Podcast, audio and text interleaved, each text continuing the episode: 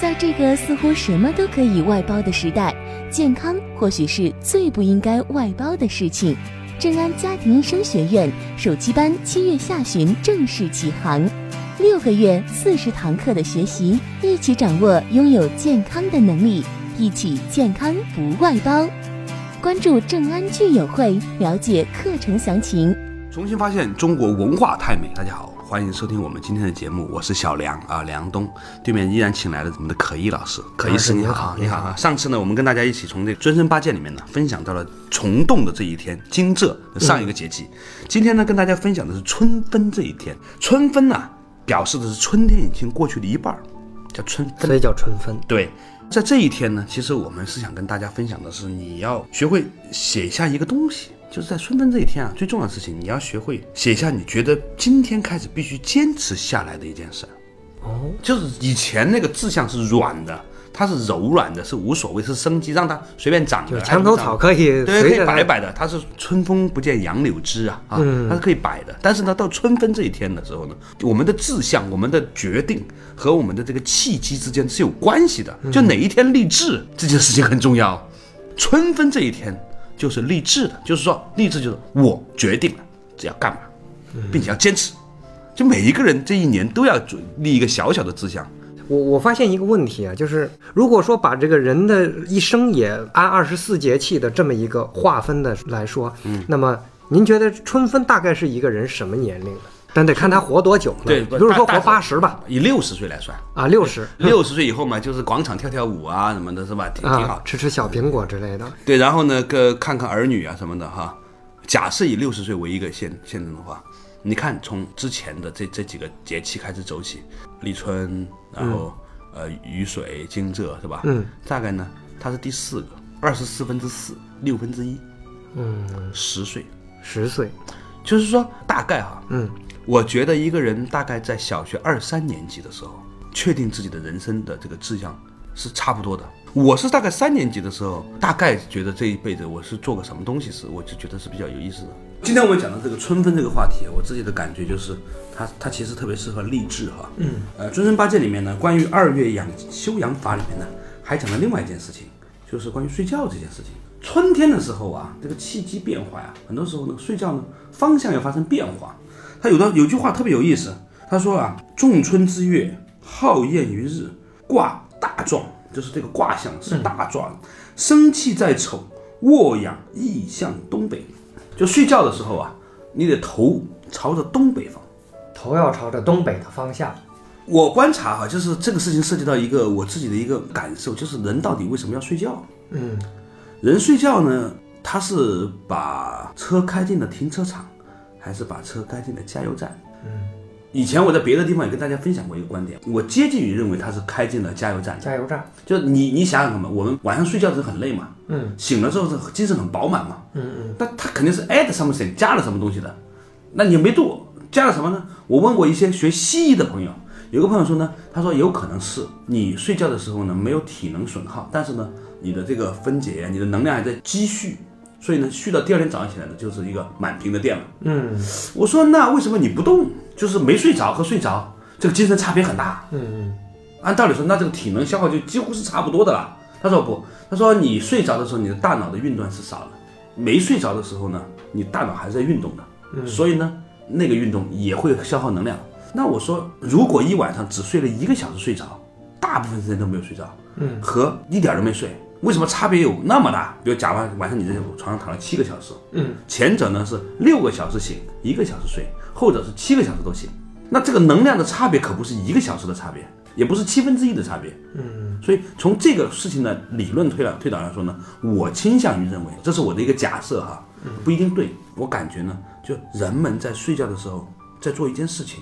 就是他透过某一种的信号或者是频率的接入补充了能量，这是我的一个推想，可能不对。于是这就涉及到一个问题，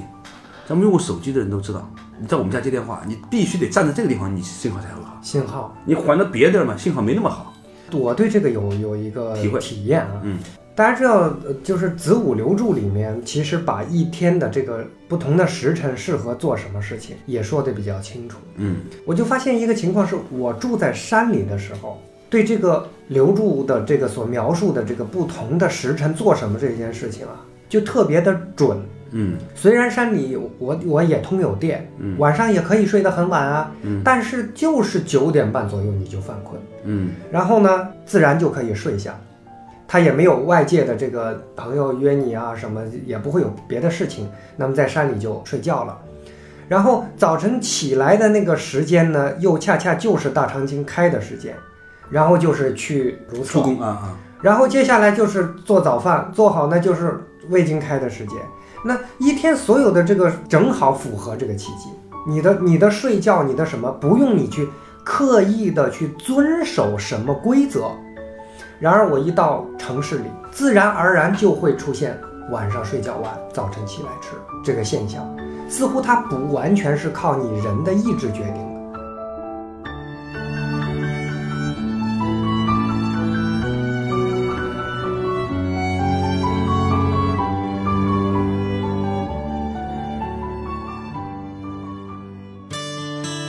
不扭曲，不变形。你从哪里来，要到哪里去？除了保安会问你，你也应该问自己。休息一下，马上回来。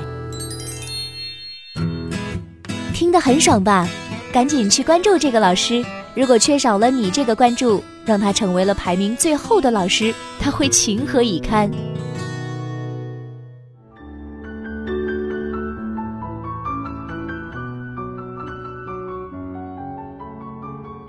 那我们今天好像学了尊生八戒，学了一些呃这个古代古人养生的这些方式。如果我们去人为的去修正自己的这个，这是一方面；嗯，另一方面，可能还要择时择地。对，择地这件很重要。你看我们在讲古人呐、包括《黄帝内经》，以前跟徐文斌老师讲到这个话题也说到，好像有很多的这种诀，但是这个都是建立在没有其他干扰的情况下带来的。嗯比如说我们现在吧，很多人家里面呢其实是有很多的这种磁场的嗯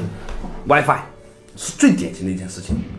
我常常跟朋友们说，我说你有没有想过一件事情？你把你们家 WiFi 给关了，你头在这儿睡觉，结果隔着一块砖的墙的那一边，正好隔壁邻居呢正好放了一个 WiFi 放在那个墙角。我后来发现很多人家里面都这样的，因为正好你们家的床头啊，可能是那边人的客厅，嗯你知道吗？客厅的，而且对着电视，你拿个手机设信号吧，你能收到隔壁家的 WiFi 信号。但是这个东西就来了一个问题了，本来呢，比如你在山里的时候信号弱啊，电手机信号也弱，更不要说有 WiFi 了。我们身体呢是可以跟整个宇宙之间的这个信号啊，这个磁场啊是可以关联的，是可以对应的。但是呢，现在我们生活在城市里面的时候呢，这件事情就变得越来越不可行了，所以你的频率是紊乱的。所有到北京以外出差的人回到北京的那一刹那间，到首都机场你就知道来北京了。嗯，你有没有那种感觉？味儿不一样。啊，对，味儿都不一样，那种啊，我所有的就连自己都觉得自己浮躁很多。北京可能是现在全世界最浮躁的城市之一，这个气是最浮的，城市让生活更美好嘛， 更美好。没好，嗯，就没有好的啊。 呃，山里我我我会有这种很明显的这种体验。对就，是别人以为说法师是不是山里很安静？我说其实不是，因为山里晚上各种鸟叫虫鸣，它并不安静。可是那种声音的那个频率，它不会是城市里的这种我们看不见的那些电磁波啊，什么那些干扰啊，那些讯息，还有从佛教的角度讲，各种共业啊，在这里缘起的那些东西，是我们认识不到它，但是那些东西都在那里。对我自己有个感觉哈、有一段时间我不住在那个长安街边上嘛，嗯。我们家那个玻璃特别厚，而且呢中间还隔了一个阳台，阳台还有一个玻璃。理论上来说，晚上睡觉时其实是很安静的，那就是睡不好。嗯后来搬到郊区之后呢，就好了很多。我后来想了一下，可能真的是那个长安街啊，那个路啊，唰唰唰那个车，你知道吗？有的时候晚上我睡不着觉，看的时候两三点、三四点、四五点，就那种场它还是会影响到你的频率。而且呢，我现在住平房啊，和以前住楼房又不一样。你在楼房里面，真的是分分钟你的床头对下去的就是别邻居家的 WiFi。嗯那这个事情你在讲尊生八戒讲什么头朝东北方西南方，这个事儿吧没意义，对这对绝对没意义。这小宇宙太强大了，这周围环境，，所以为什么修行人对终南山这么看重？嗯，因为我跟孙英杰老师聊过一次，在世界范围内影响磁场变化的呀，嗯有三座山，其实终南山就是一座。不过这个也是古代的，嗯古代把中南比作地肺，嗯它是中国的大地的那个肺，它起那个调节呼吸的作用。嗯，所以为什么？因为修行跟呼吸有必然的关系，对，所以修行人都愿意去终南山，跟这个地肺是有关的。终南不是一个景色很秀丽的地方，嗯为什么那里修行人那么多？肯定是那修行人感受得到。感受到了某些跟宇宙万物、跟天地自然有一些关系，我们才择地而居到。哎，现在去终南山修行需要修行证吗？啊，没没有啊？ 没有。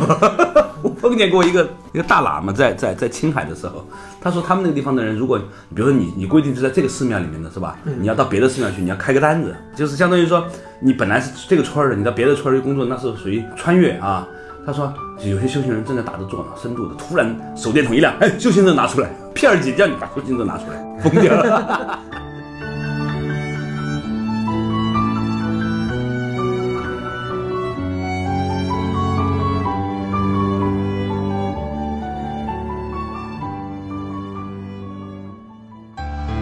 拉一拉筋，放松身心，稍微休息一下。一二三四五六七，我们就要在一起，赶紧去点个赞吧！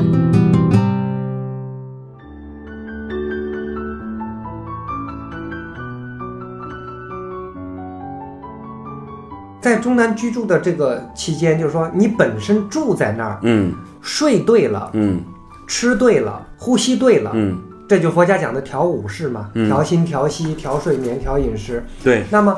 这些东西对了，自然就是一种疗愈。嗯所以，如果说我们还真的选择想健康的话，嗯可能还真的是要从古人的这个像《尊生八戒》这样的书里去提取一些经验。不过，我觉得得活学活用。嗯就是您刚才讲的，今天的城市的契机与古人的生活环境发生了巨大的变化，对我们不能生搬硬套。对，因为呢，古人是以没有水电、没有电磁场为前提的，所以那个时候的人，尤其是身体和精神比较干净的人呢，他对于另外的磁场的敏感度是比较高的。嗯，有很多人不是喜欢玩那个水晶嘛？有段时间很多人喜欢啊就配个水晶，过段时间说那个水晶又要回到那个水晶洞里面消个磁，有没有？啊就家里面不是有一个很大的一个洞吗？其实这些矿物都是有它的磁场的，不是每一个人的房间里面都适合那么多的食材。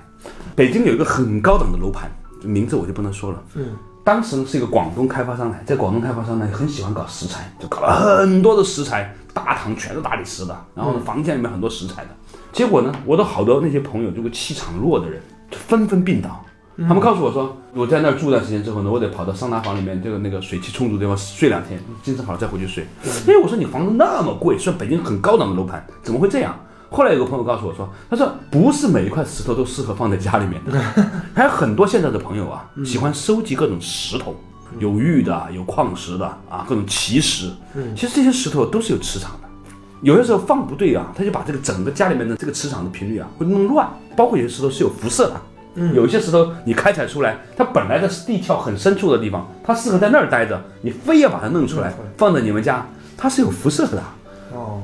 所以不是每一个人都适合玩这个事儿。我觉得吧，现在看过来，就是那些浑身挂了各种石头的那种做珠子的，其实我都要提醒他，磁场别把自己弄乱了。所以呢，春分这一天呢，一方面啊、我们讲的前半段讲的是它是一个从小草变小树的这个过程呢，春分春天过去一半的时候呢，要立志了，就坚定自己的志向，这个事情是个功课。我们跟我们的所有的这个听众朋友呢分享的，就是说提醒你，你对自己有一个要求，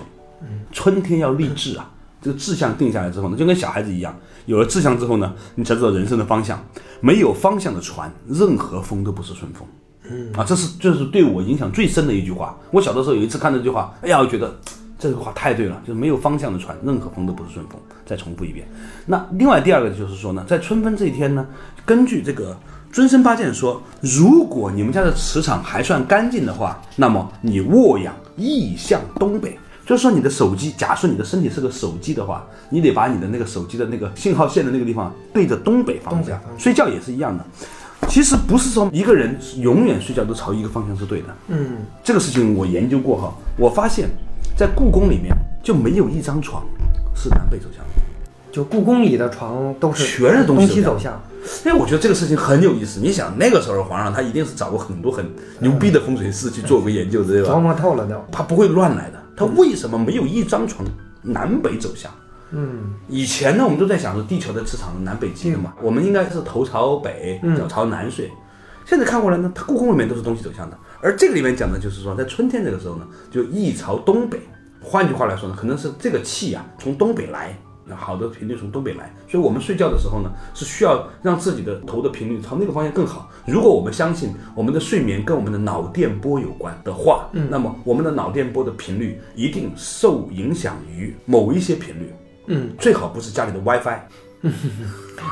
所以我一直在琢磨一个事儿，我希望以后呢，我能搞一个床。